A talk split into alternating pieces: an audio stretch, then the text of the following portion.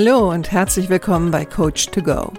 Wer braucht nicht ab und zu mal ein bisschen Unterstützung? Einen kleinen Schubser in die richtige Richtung oder einfach den richtigen Tipp zur richtigen Zeit? Coach to Go möchte dir genau das geben. Und ich bin Heike Beck-Kobau und seit über 25 Jahren berate und begleite ich Menschen als Coach, Autorin und Mediatorin. Und ich würde mich sehr freuen, wenn ich auch dein Wegbegleiter sein darf.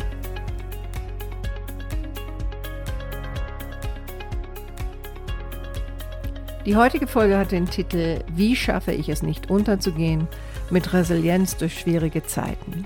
Ich habe gestern seit längerem mal wieder ein Seminar gegeben und zwar zu dem Thema Burnout, äh, Symptome bei sich selbst und auch anderen erkennen, speziell jetzt für Führungskräfte. Und in diesem Seminar habe ich auch einen Blog, wo ich über Resilienz spreche. Und bei Resilienz geht es ja um Widerstandskraft. Also das Thema Resilienz hat ja so in den letzten Jahren so ein bisschen einen Boom gehabt. Ähm, es gibt viele Resilienzbücher, Resilienzseminare. Ähm, es gibt sogar ein Resilienzforschungszentrum in Mainz.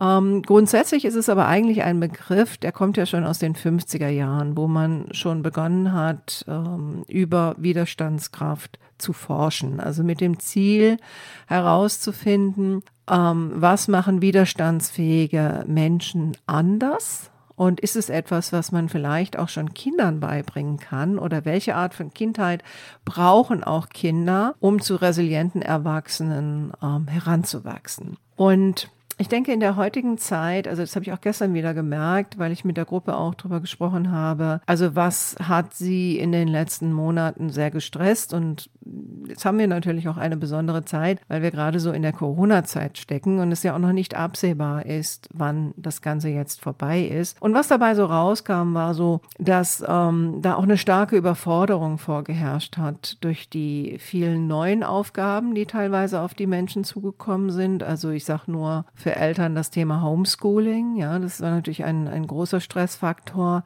Auch so das Thema ähm, wieder mit allen umgehen, die alle zu Hause sind. Ja, also so ähm, diese ganzen Individuen, die jetzt Zeit zu Hause verbringen müssen und ähm, auch keine Ablenkung haben durch ein Außen, das hat natürlich auch einen Stressfaktor geschaffen mitunter auch das Thema, das Gefühl zu haben, ähm, etwas nicht kontrollieren zu können. Ja, also keine Kontrolle darüber zu haben, wie Dinge laufen und das natürlich auch verbunden mit einer Unsicherheit. Die Unsicherheit, äh, werde ich vielleicht krank werden oder schaffe ich das, was jetzt anliegt? Wie wird es mit meiner Arbeit weitergehen? Also für Leute wie mich als Solo-Selbstständige ist natürlich auch das Thema ähm, Existenzängste nochmal eins. Ähm, also vieles, was diese Zeit jetzt momentan auch einfach zu einer schwierigen Zeit macht. Und ich glaube, dass Resilienz oder, oder einige Konzepte aus dieser Resilienzforschung und Informationen aus der Resilienzforschung können uns einfach helfen, besser durch diese schwierigen Zeiten zu kommen. Und um das Ganze jetzt ein bisschen abzukürzen, worum es mir ganz speziell geht heute, sind die sieben Säulen der Resilienz. Also das sind die sieben Säulen, die man herausgearbeitet hat, wo man sagt, also resiliente Menschen verfügen über diese sieben Säulen, auf die sie aufbauen können, um sie dann durch schwierige Zeiten zu tragen. Und die möchte ich euch jetzt oder dir in dem Fall einfach mal vorstellen. Und die erste Säule heißt Akzeptanz. Was das heißt, ist, dass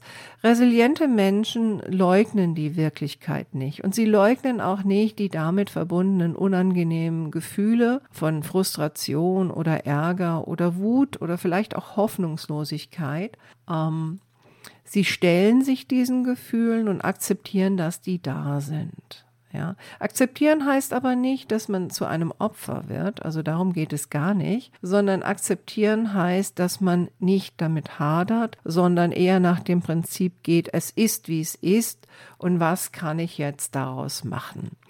Und da sind wir im Grunde genommen auch schon bei der zweiten Säule, die da heißt Selbstwirksamkeit.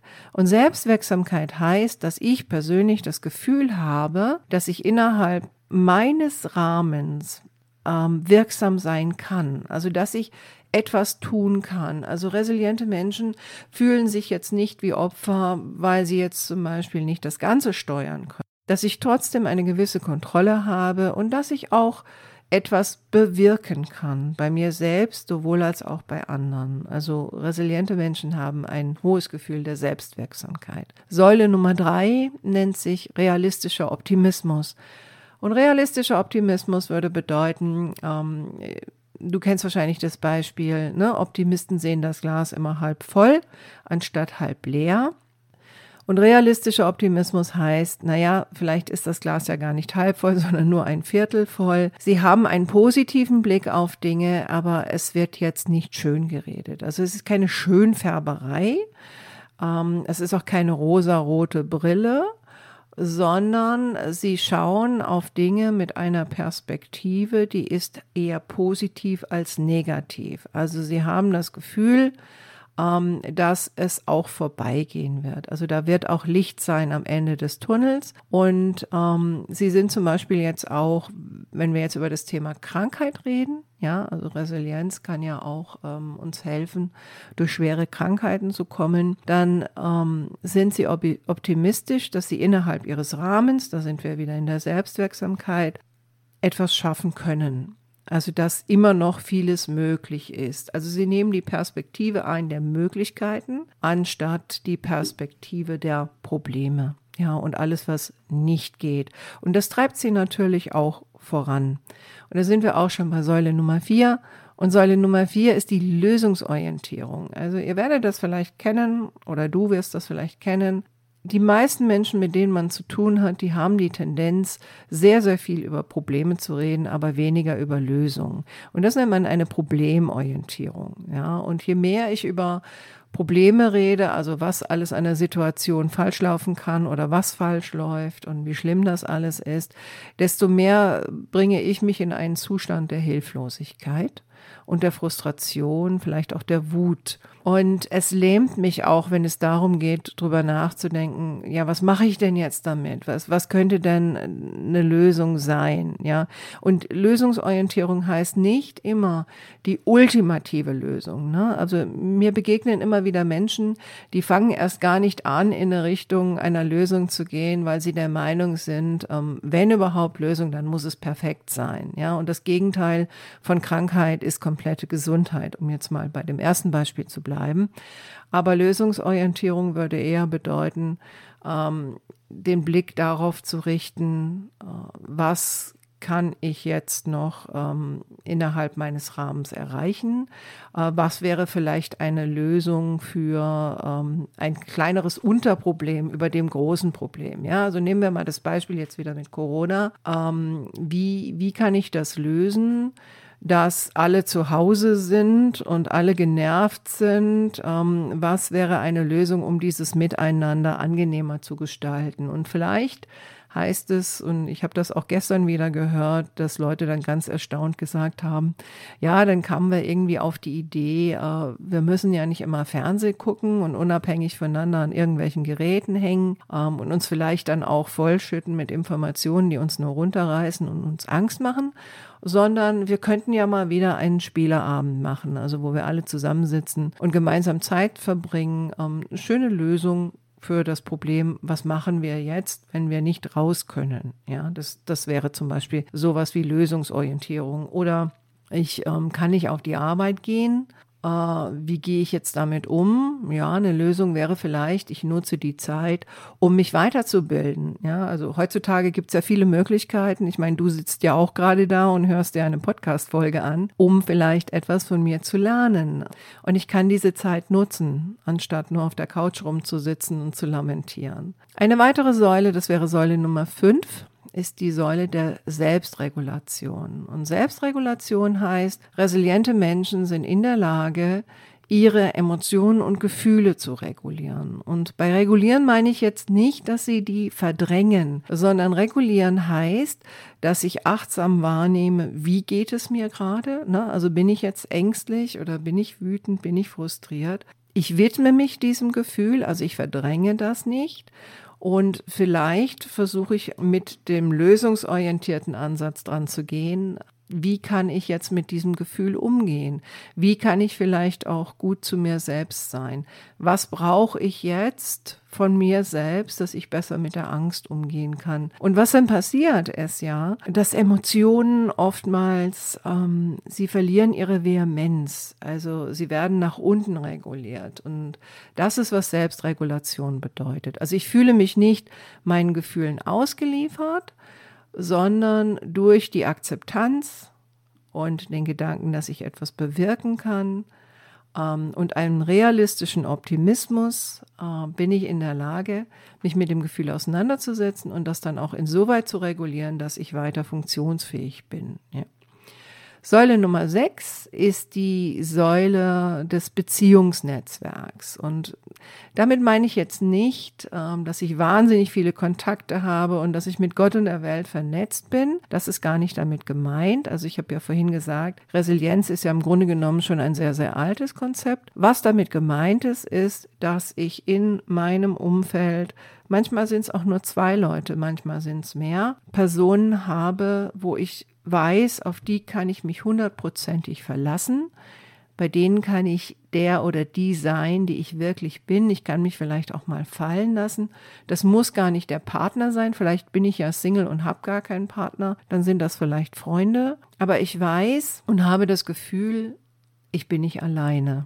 Also resiliente Menschen fühlen sich im Grunde genommen nicht einsam, selbst wenn sie alleine sind und niemand direkt da ist so haben sie trotzdem das Gefühl, es gibt jemanden, ähm, mit dem ich auch in Kontakt gehen kann, der mir was bedeutet und dem ich was bedeute.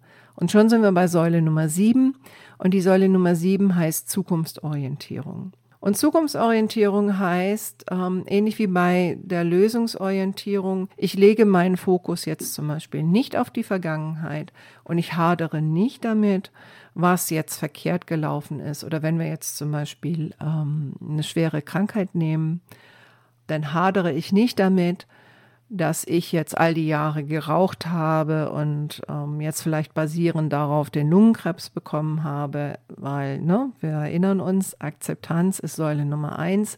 Ich akzeptiere das, dass ich das so gemacht habe, glaube aber trotzdem für mich, dass es auch für mich eine Art von Zukunft gibt und daran arbeite ich auch. Ja. Also ich lege den Blick eher nach vorne und nicht nach hinten. Ähm, und vielleicht noch eine achte Säule, die eigentlich in diesem Konzept nicht drin ist, aber ich denke, das ist eine wichtige Fähigkeit auch, die viele resiliente Menschen haben.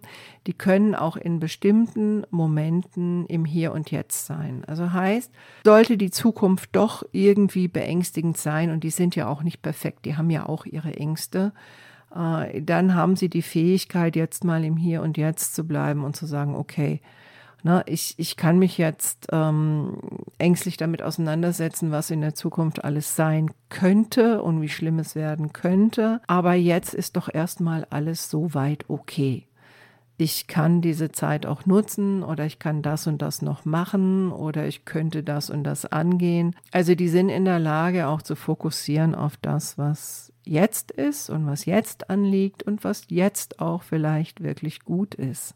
Ja, so, das wären also die sieben Säulen der Resilienz. Ich wiederhole sie nochmal. Akzeptanz, Selbstwirksamkeit, realistischer Optimismus, Lösungsorientierung, Selbstregulation, Beziehungsnetzwerk und Zukunftsorientierung. Ich hatte es schon am Anfang erwähnt, ähm, für, wenn du dich dafür interessierst, ähm, mehr darüber zu erfahren. Es gibt sehr, sehr gute Bücher. An dieser Stelle kann ich meine Kollegin empfehlen, Katharina Merlein. Ähm, die hat ein paar Bücher geschrieben zum Thema Resilienz und ihr bekanntestes heißt die Bambus-Strategie. Und das ist ein, ein Arbeitsbuch, also wo man auch äh, mit sich selbst arbeiten kann, um resilienter zu werden. Ähm, und Bambus-Strategie deswegen, weil sie den Bambus als Symbol gewählt hat für Resilienz, was äh, auch ein sehr gutes Symbol ist, weil Bambus ähm, hat ja eine Struktur, die auf der einen Seite extrem hart ist und widerstandsfähig, gleichzeitig aber auch unglaublich flexibel. Ne? Also sie biegt sich auch im Wind, aber sie bricht halt nicht.